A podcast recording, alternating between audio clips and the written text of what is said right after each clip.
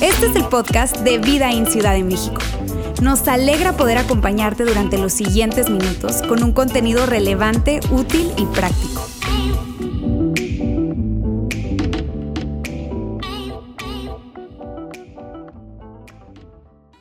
Desde cualquier lugar que nos estés viendo o escuchando, te mandamos un fuerte abrazo. Estamos hoy, tal como lo dijo eh, Dani al principio, transmitiendo desde las instalaciones de las oficinas de nuestro campus en Saltillo y también sets de grabación que tenemos aquí eh, y con la intención de continuar creando contenido bíblico relevante para ti. Y eso me lleva a pedirte, por cierto, que nos saludes, nos sigas ahí en el chat desde donde, desde dónde nos estás viendo eh, en este momento, si es que acaso estás en la Ciudad de México, donde tenemos campus, en la ciudad de Monterrey o aquí en la ciudad de Saltillo. Incluso si estás desde Santiago de Chile, nuestra iglesia aliada, amigos de Vertical, gracias por sintonizarnos. Escríbenos ahí, queremos saludarte y saber desde dónde nos ves hoy, que por cierto es el segundo día de nuestra serie Dije esto, escuchaste eso. La semana pasada, Jair de la Garza nos compartía el primer mensaje en el que ponía un fuerte énfasis a eh, el poder de nuestras palabras y cómo es que,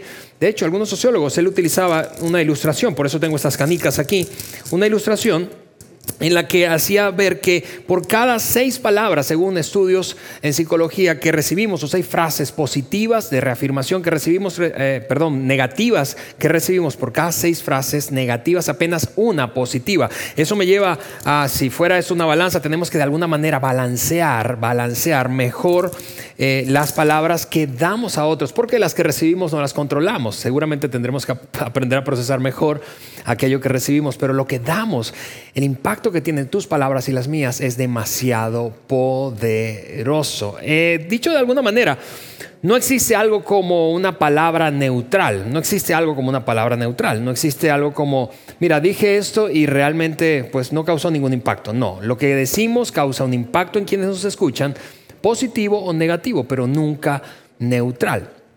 Y eso me lleva a recordar lo que el apóstol Pablo escribió siglos atrás, de hecho, hace casi dos mil años, prácticamente dos mil años. Pablo escribió esto en una pequeña carta dirigida a un grupo de seguidores de Jesús que vivía en una ciudad griega llamada Éfeso. Por eso esto se llama la carta de Pablo a los Efesios.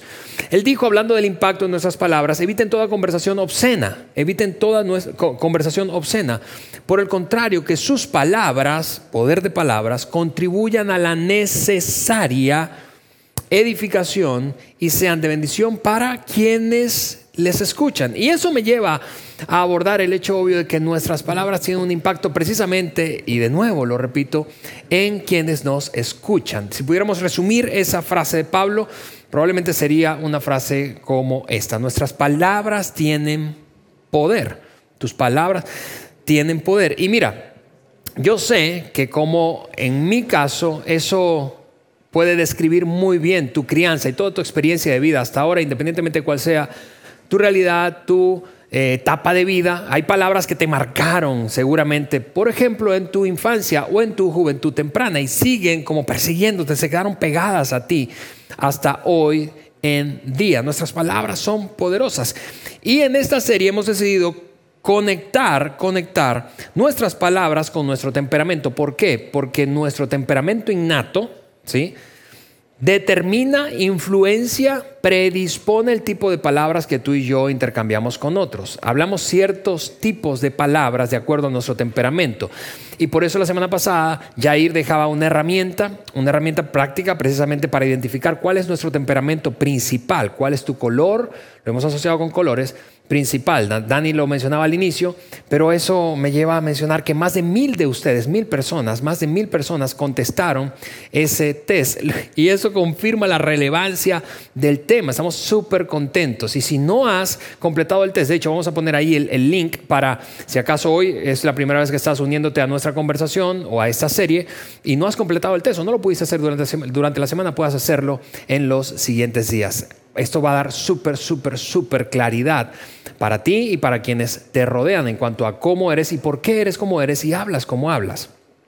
Lo cual me lleva a mencionar que la teoría de temperamentos, si escúchame bien, es una teoría, es una aproximación a comprender cómo nos comportamos y por qué nos comportamos de la forma en que lo hacemos. Es, es algo antiquísimo, viejo, viejo, viejo, antiguo, antiguo. 400 años antes de Cristo, un hombre llamado Hipócrates de Cos promulgó esta teoría y es, insisto, una aproximación. Esto no es algo como, tú sabes, ciencia exacta o un tipo de horóscopo infalible, es una teoría. Y eso me lleva a decir qué cosa no es y para qué no estamos compartiendo este, esta teoría. No es la teoría de los temperamentos una herramienta para etiquetar a otros. Sí, no, no, no, no, no es algo como, bueno, flemático tenías que ser. No es una, no es una herramienta para ponerle una etiqueta negativa a otros. Tampoco es una herramienta para justificar nuestro propio, propio comportamiento. No es una herramienta para justificar el comportamiento. Es decir, Aquí en nuestro país tenemos un dicho, y seguramente tú lo has escuchado e incluso dicho, si ya saben cómo soy, ¿para qué me invitan? No, no, no decimos, no, no compartimos esta teoría para autojustificarnos. Es más bien una herramienta para comprender mejor a otros y para conocernos mejor a nosotros mismos. Autoconocimiento y comprensión de otros. De esa manera, nuestras relaciones pueden ser mejores y más fuertes. Lo cual me lleva entonces a retomando lo que decía Jair la semana pasada, mostrarte un cuadro en resumen de los cuatro temperamentos, sanguíneos, coléricos, melancólicos y flemáticos. Sanguíneo, colérico, melancólico y flemático. Los de esta parte superior, esta línea superior de, de los cuadrantes, son extrovertidos, los de esta línea inferior son introvertidos, los del lado izquierdo son orientados a las personas, los del lado derecho son orientados a las tareas.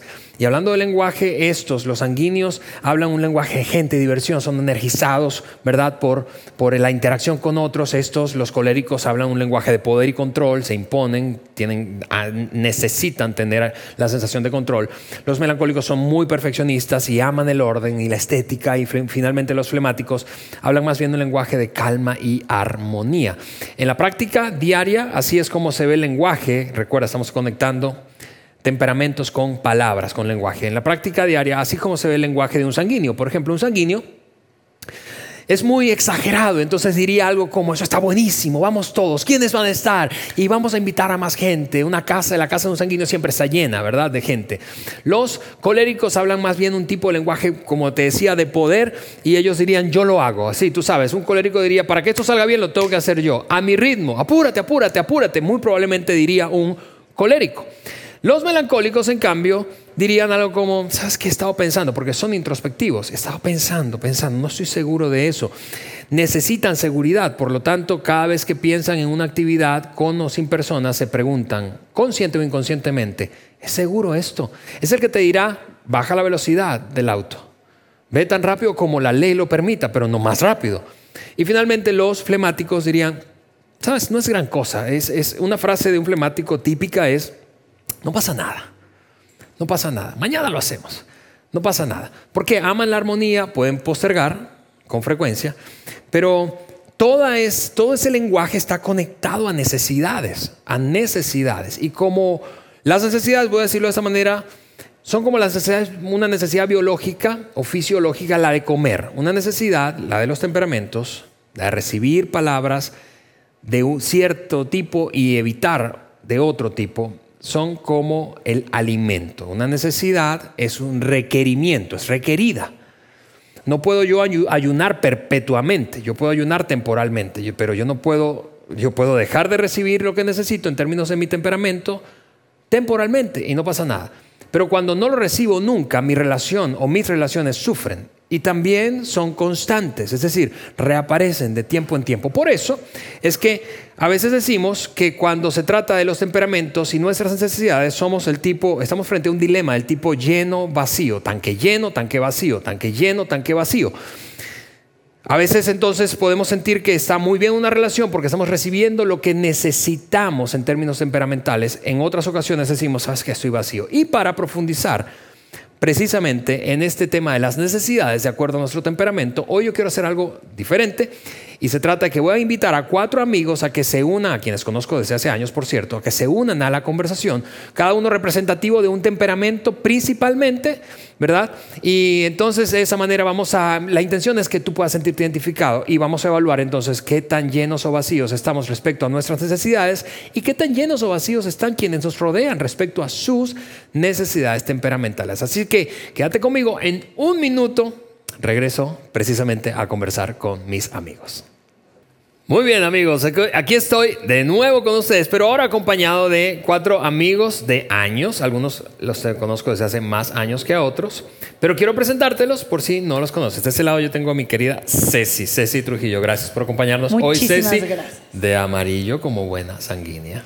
Gracias por la invitación, gracias por el micrófono, por el espacio. Y, mire, yo ahí no, se crean, Ceci está haciendo como una catarsis interna para no hablar y apoderarse de la escena, pero vas a tener oportunidad. También tengo aquí a mi querido Carlos. Carlos, eh, hace que casi 20 años nos conocemos, Carlos. Sí, tal vez más. Éramos dos niños. Sí, chiquitos. Sí, de kinder, ¿verdad? Carlos, que hoy está de verde como un flemático que es. Gracias, Carlos, por acompañarnos. Aquí tengo a Mariana. Eh, Marianita es, por cierto, una de las eh, eh, personas que lidera nuestros ambientes, parte del equipo de liderazgo de nuestros ambientes estudiantes. Gracias, Mariana, por venir hoy. Gracias. De azul, un azul muy sí, sí, lindo, así suave, ¿verdad? tenue, pero como una buena melancólica. Y mi querido Eliuch, rojo. Somos mayoría, Eliud. Correcto. ¡Qué miedo! Tú sabes, para los coléricos o rojos todo es una competencia. Entonces, gracias, Eliud. Este... gracias por invitarme y representar a los rojos. Exactamente. Mira, lo que vamos a hacer es esto. Eh, en los siguientes minutos tenemos aquí nosotros cada uno una tarjeta. Le voy a pedir a cada uno que entonces tome esa tarjeta y tú vas a ver esa tarjeta precisamente en la pantalla que tenemos aquí detrás. Y esa tarjeta contiene eh, los colores que están aquí representados, cada temperamento, coléricos, sanguíneos, eh, flemáticos y melancólicos. Y hay cuatro principales necesidades que describen precisamente aquello que requerimos en términos de nuestro temperamento. Y lo que vamos a hacer es hablar de eso, de necesidades. ¿Qué pasa cuando son satisfechas? ¿Qué pasa cuando no son satisfechas? Y de esa manera, eh, algunos estudios dicen que básicamente el 25% de la población es rojo, 25 amarillo, 25 verde y 25 azul. Eh, todos podemos sentirnos de alguna u otra forma identificados. Así que, habiendo dicho eso, sus marcas listos fuera. Mi querida Mariana, cuando tú lees esas cuatro palabras que están allí en el color azul y que hablan de necesidades innatas de un melancólico, ¿qué tan identificado te sientes? Es decir, dice seguridad, sensibilidad, apoyo y luego dice espacio y silencio. ¿Eso se parece a ti? ¿Te salta a la vista alguno más que otro? Sí, muchísimo. Todas, o sea, todas me definen. Pero sí, creo que la, la, como que más pudiera decir que yo puedo identificar que necesito es la de seguridad. Okay. Seguridad es, o sea, la, la busco constantemente. Háblanos un poco más de eso. Ah, o sea, en cuanto a las relaciones con las personas y bueno, en lugares también, pero con personas, me encanta estar con personas con las que puedo estar segura o me hmm. siento segura en el aspecto de la aceptación. Okay. O sea, si me siento aceptada, me siento segura. Entonces, puedo decir lo que siento, lo que pienso, quién soy, etcétera. Puedo llorar porque lloro muy seguido. Entonces, como buena melancólica. Como buena melancólica. No todos los melancólicos lloran, pero es mi manera de desahogarme a veces. Entonces, el, como que la gente incluso cuando llore es como, ay, no, ya estás llorando, ay, no, ya, el que demasiado sensible. Es como, eh, cuando la gente comenta eso, ya es como, ok, bueno, ya, me perdiste. Como que te cierras porque está conectado. Sí, ya, ya, no me siento segura, entonces ya como sí, ya no fluye igual. Tú sabes, mientras estamos eh, aquí escuchándote, sí. eh, eh, Eliud estaba mirándote así como... ¿Por, qué lloras?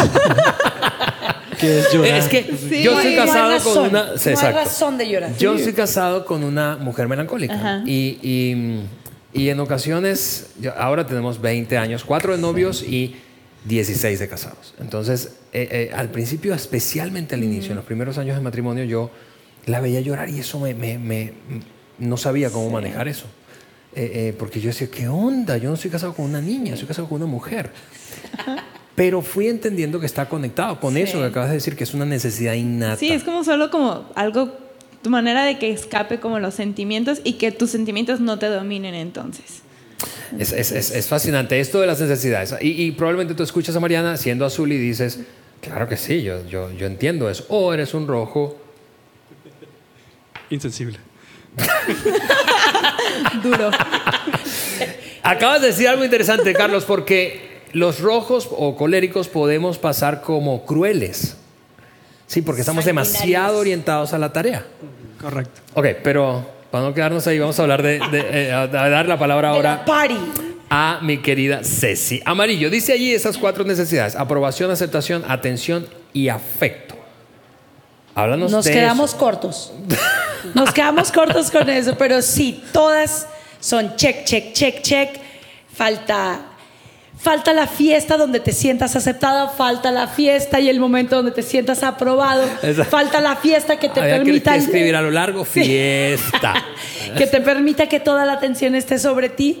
Este, pero sí es algo que te sale de adentro, que necesitas esa aceptación, que necesitas saber que llegaste a un lugar y que eres agradable en ese lugar, que quedaste en la mente de las personas.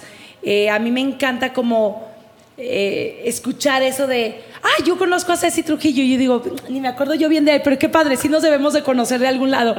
Y como que ese nombre le suene y dices, padre, ya, ya fui aceptada por una persona más, ya alguien más sabe de mí. Y este, eh, en el colegio nos, nos, nos echamos mucho la botana porque siempre alguien llega al colegio y dice, es que viene una amiga de Ceci, ¿no? Entonces cuando yo me asomo por la ventana, yo, no la conozco. Y dice, sí, que estuvo contigo en una fiesta. Y yo, ah, sí, de seguro. Entonces ya eso me hace sentir como que qué padrísimo, y es, increíble porque eh, quienes conocen o estamos rodeados de sanguíneos y no somos sanguíneos o amarillos, eh, podemos llegar a interpretar eh, ese anhelo de, de atención y aceptación o aprobación como egocentrismo.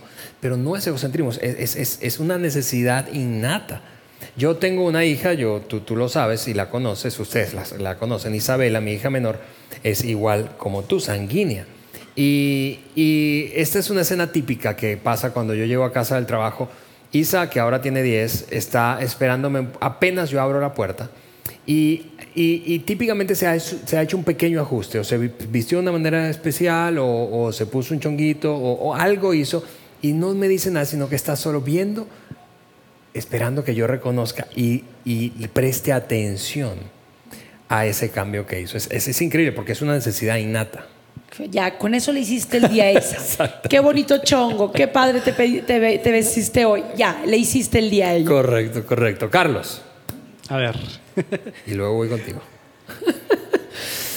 yo, yo, yo leo esto eh, y, y veo estas cuatro palabras. Yo- como yo te conozco, pero yo, yo quisiera que, que te escucharan quienes nos ven. Armonía, sensación de valor, ausencia, estrés, respeto. De esas, ¿cuál tú, tú dices, Carlos, eh, resalta sobre otras? ¿Hay alguna que resalte?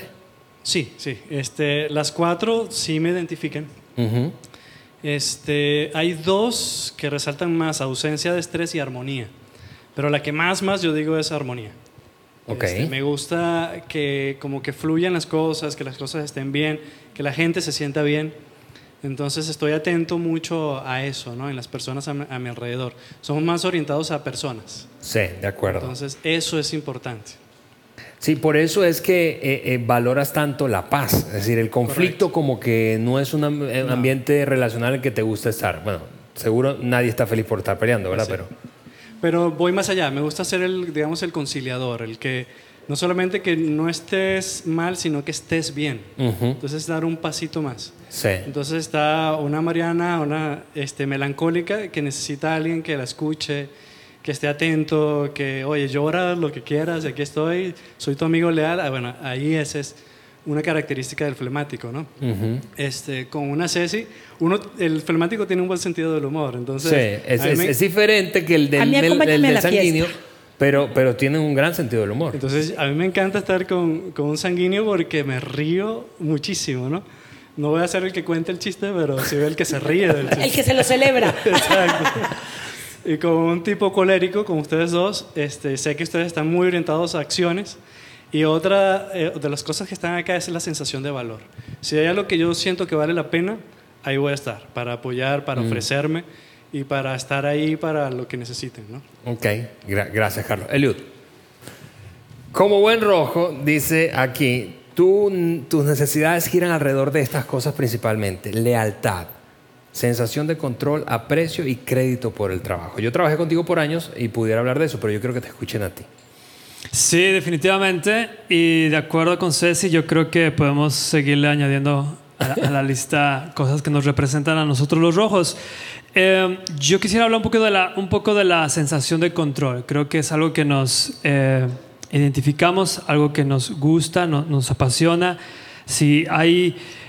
El control nos, nos energiza, este, nos llena de adrenalina. Este, si hay alguien que en el trabajo nos dice, mira, hay un proyecto que tienes que llevar a cabo de la A a la Z y tienes, un y tienes este equipo de gente para llevarlo a cabo, nosotros levantamos la mano, sí, yo lo hago. Este, es. gente pu- puede no dormir por el estrés de pensar en el trabajo, nosotros no dormimos por la emoción de generar ese trabajo. Entonces, definitivamente es algo que nos, nos gusta hacer, no evadimos el control, al contrario, lo buscamos porque nos, nos, eso es vida para nosotros. Sí, ustedes no, no, no saben. Ah, hoy, durante la jornada, en medio de tanto preparativo y planeación, hay tanto ocurriendo aquí eh, eh, tras cámaras, ¿verdad?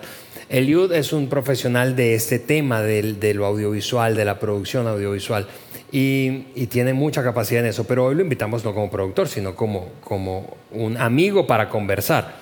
Pero fue inevitable, apenas llegó, empezó a ver cosas y dijo, esa luz no, no funciona y hay que mover aquello, hay que bajarle ese micrófono, porque necesitamos nosotros los rojos tener el control. Correcto, sí. Eh, pero ok, eso, eso fue así a grandes rasgos, estas necesidades. Ahora yo quiero, yo quiero hacer algo, quiero plantearles una situación hipotética a cada uno y que me digan, ok, cómo reaccionarían o responderían ante esa situación. Por ejemplo, Mariana, si yo pienso en, ti, déjame plantearte esta, esta hipótesis. Imagina que tuviste un día duro de trabajo. ¿Qué digo un día? Tuviste toda una semana durísima de trabajo. Tu jefe, tu jefa te exprimió al máximo, discutiste con un par de colegas, fue estresante y mientras pasaban los días le ibas contando, siendo una mujer soltera, probablemente ahí a tus compañeras de, de departamento, a tus roomies, cómo iba transcurriendo la semana. Y finalmente llegó el viernes. Ibas rumbo a casa anhelando ese espacio tranquilo para ti, descansar, desconectarte el fin de semana. Y cuando abres la puerta, oh sorpresa, hay una fiesta. ¿Qué digo una fiesta? La fiesta. Eso es una pachanga. ¿Cómo reaccionas a eso? Um, hay dos posibles escenarios. Uno es, o si conozco a las personas, definitivamente pues llego, saludo, hola, ¿cómo están? Estoy a lo mejor 10, 15 minutos y así lentamente me voy y escapo a mi Te cuarto. escabulles.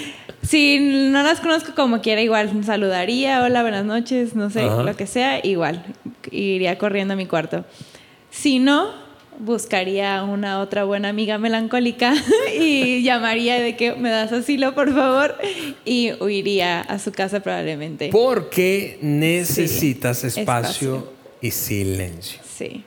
Es, es- es increíble eso, porque es una necesidad innata. Y, y probablemente, hace poco yo estu- estuve de vacaciones con... em, eh, fue, se unió otra familia y nos acompañaron y, y estuvimos una semana, cada quien en un depa diferente, ¿verdad? Pero una semana. En algún momento, eh, ya faltando un día para regresarnos, eh, eh, mi amigo, el, esposo y padre de aquella familia, se me acerca y me dice, Alejandro, ¿te pasa algo? Y yo, yo pensaba, porque yo soy predominantemente colérico, pero tengo un lado melancólico. Y, yo, y, y lo que me pasaba, ya luego yo pensando es, yo necesito ya espacio, yo necesito estar solo. Ya, ya hay demasiada gente. ya- ya. Eh, eh, a veces bromeamos eh, y decimos esta palabra, estamos engentados, ¿verdad? Sí, sí. Ok, Ceci, imagina esta situación. Planeaste con Armando, planeaste con Armando, tu esposo, a quien conozco, Sensei, un abrazo, te mandamos saludos desde aquí.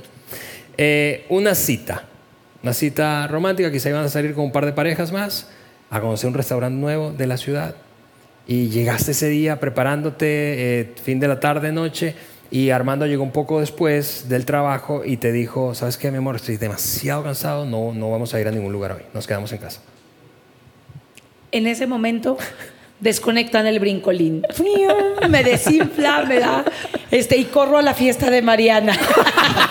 Invitada. Invitada. Este, pero no, yo creo que sería de las peores cosas que me pueden pasar, ¿no? Eso sería como hablar, hablarme un lenguaje de no me importaste, no, no tengo sensibilidad por tu necesidad, porque yo necesito, yo necesito esa energía de la gente. Al contrario de lo que dices tú, tú- yo ya te engentaste, yo digo, le falta gente, o sea, no invitaremos también a Sí. le- me encanta sumarle, sumarle, sumarle. Este, pero sí, ciertamente yo creo que lo, lo malinterpretaría como algo donde no le importe. ¿Qué, ¿no? qué- intentarías hacer? convencerlo. con, convencerlo, seducirlo con, con mis dulces palabras y buenos argumentos. Va, nos conviene ir, mira que va a estar Alejandro y ves que a Alejandro le encanta lo de la bici igual que a ti, sirve que ahí te ganchas y te pones de acuerdo con él para ir otro fin de semana y este y lograr que vayamos a la fiesta. Porque cuando tú no ves como sanguínea satisfechas tus necesidades, utilizas tu encanto, ¿verdad? Y como tu flirteo Sí, para ganarte el corazón del otro. funciona bien. ha resultado. Ok, eh, voy contigo, Liudo, ahora.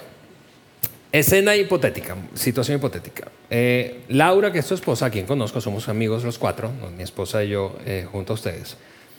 Imagina que fue a visitar a sus padres, que viven en la Florida, y estuvo un par de semanas, eh, habían planeado eso, y así fue, y ya está a punto de regresar. An- anticipando el regreso, ella eh, eh, está eh, ese día por aterrizar, ¿verdad? Su vuelo, y a- eh, juntas a tus tres hijos, y estás ahora pidiéndoles que se alisten, que se suban al carro y vamos a recoger a mamá, pero no lo están haciendo, o no lo están haciendo a tu ritmo, no están cepillándose los dientes a tiempo, no están listos vestidos a tiempo, etcétera, etcétera, etcétera.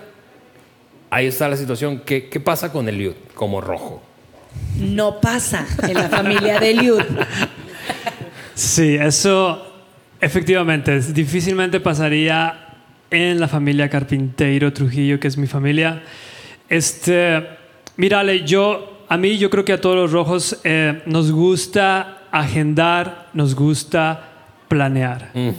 Entonces, no importa, en el caso de mi familia, no, no importa si vayamos a salir a una tarde, a una carne asada o bien vayamos a una boda, previamente hay una agenda, previamente hay un plan para nosotros poder salir a tal hora puntualmente. Entonces, este, yo me junto a mis hijos, junto a, a los tres, este, yo les hago saber qué es lo que tienen que hacer previamente antes, ¿verdad? Eh, Alexa, tú tienes que hacer esto, Emma, tú tienes que hacer esto, Luca, tú tienes que hacer esto.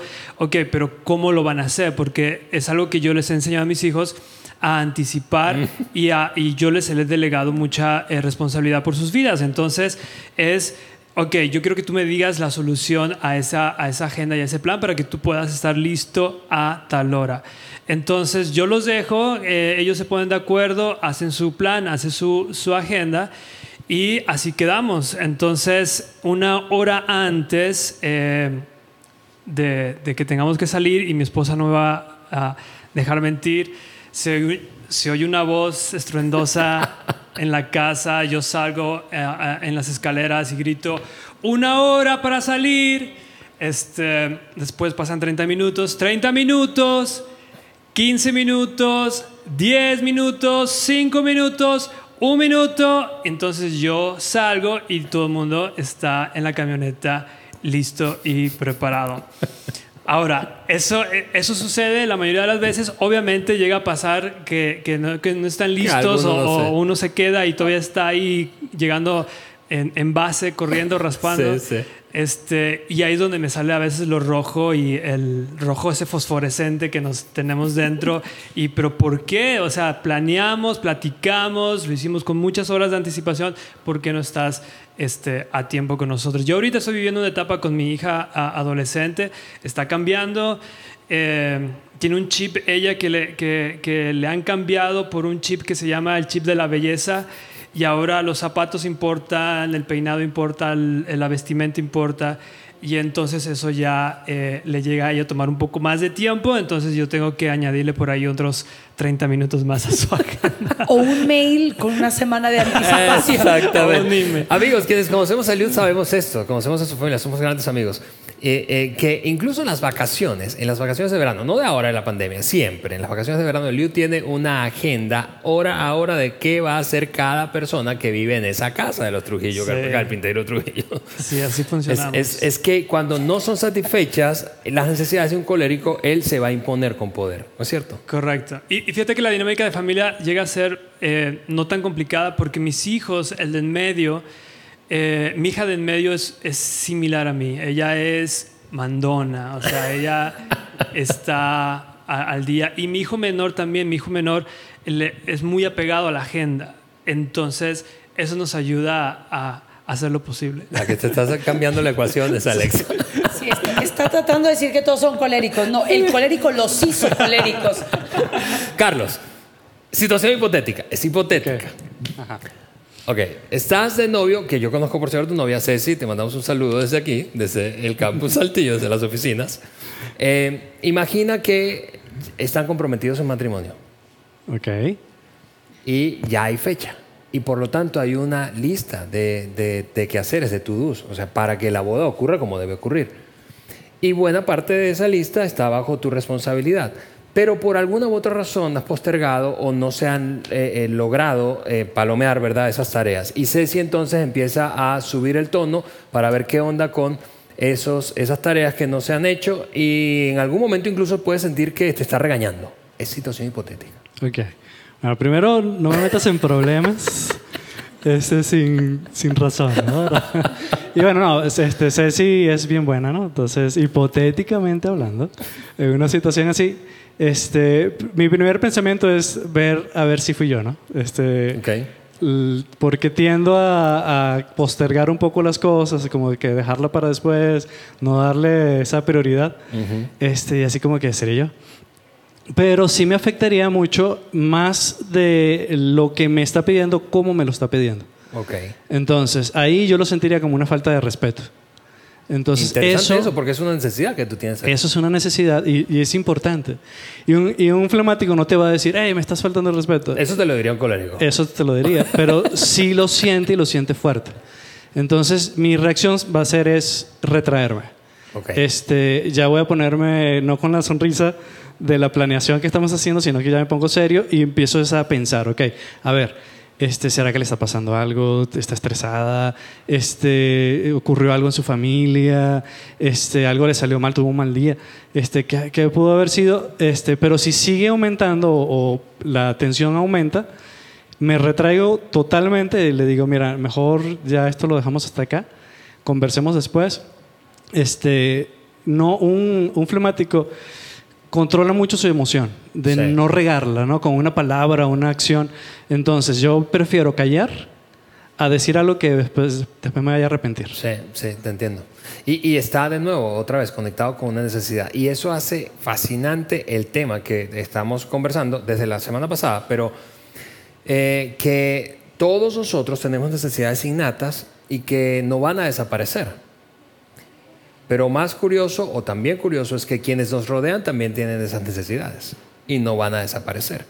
Así que, como decía yo al principio, el planteamiento no es sencillamente, bueno, autodescubrimiento, que en parte ese es el objetivo de esta teoría de los temperamentos, pero es comprensión de los demás, porque en la medida en que nos autoconocemos y comprendemos más a otros, mejoran nuestras relaciones. Así que, amigos, si pudiéramos seguir hablando seguramente toda la tarde, yo necesito cerrar, recoger la conversación. Quiero dar las gracias. Gracias, Mariana Eliud. Gracias, Carlos. Gracias, Ceci. Gracias por hacer el esfuerzo de... de- De mantenerme Es- callada. Luego me invitan 15 minutos sola, ¿ok? A veces hago juegos en, en viajes en carro con, con Isabela. Jugamos a... Vamos a ver, eh, eh, gana el que permanezca más tiempo callado. Isabela siempre pierde. Yo también siempre perdí. Amigos, gracias, gracias por acompañarme. Quiero, quiero sencillamente cerrar diciéndote algo a ti. Eh, y, y para eso quiero hacerme un ladito porque eh, eh, no quiero retomar aquel versículo que hablábamos, del que hablábamos al principio. Eh, y me refiero al versículo que Pablo, o esa pequeña fracción de una carta que Pablo le escribió a los Efesios. Eh, porque, de nuevo, pensar en la necesidad del otro no es algo normal, innato, es algo intencional. De hecho, en mi opinión es un acto de madurez. Es el mayor acto de madurez que podamos tener cuando ponemos a otro en la agenda, en nuestra agenda primero. Pablo decía que te enfoques en lo que es necesario para que el otro sea edificado y sea bendecido. Cuando dices algo, cuando yo digo algo, de nuevo, nunca causa un impacto neutral. Y lo que quiero hacer antes de orar es animarte, desafiarte de hecho, para que esa semana, durante esta semana, te enfoques en tu círculo íntimo de relaciones, es decir, tu familia, algunos colegas, amigos cercanos, y trates de identificar cuáles son sus necesidades de acuerdo a su temperamento y tus palabras, tus palabras sean dirigidas a satisfacer su necesidad. Porque si hacemos eso, te aseguro que nuestras relaciones van a mejorar. Habiendo dicho eso, permítame orar, porque yo quiero, yo quiero pedirle a Dios que nos dé valor. Creo que necesitamos coraje para hacer esto. La madurez requiere coraje. Señor, yo quiero darte gracias. Gracias esta tarde, Señor. Gracias eh, por darnos la oportunidad de tener esta conversación franca, una conversación transparente de cómo somos Dios y, y, poder comprender mejor no solamente nuestra necesidad, sino la necesidad de aquellos que nos rodean. Permítenos, como decía Pablo, que nuestras palabras, Señor, constantemente salgan de nuestra boca pensadas para beneficiar y satisfacer la necesidad de otros. Eso, eso es madurez. Ayúdanos a hacer eso durante los siguientes días y de esa manera ver cómo mejoran nuestras relaciones. En el nombre de Jesús. Amén.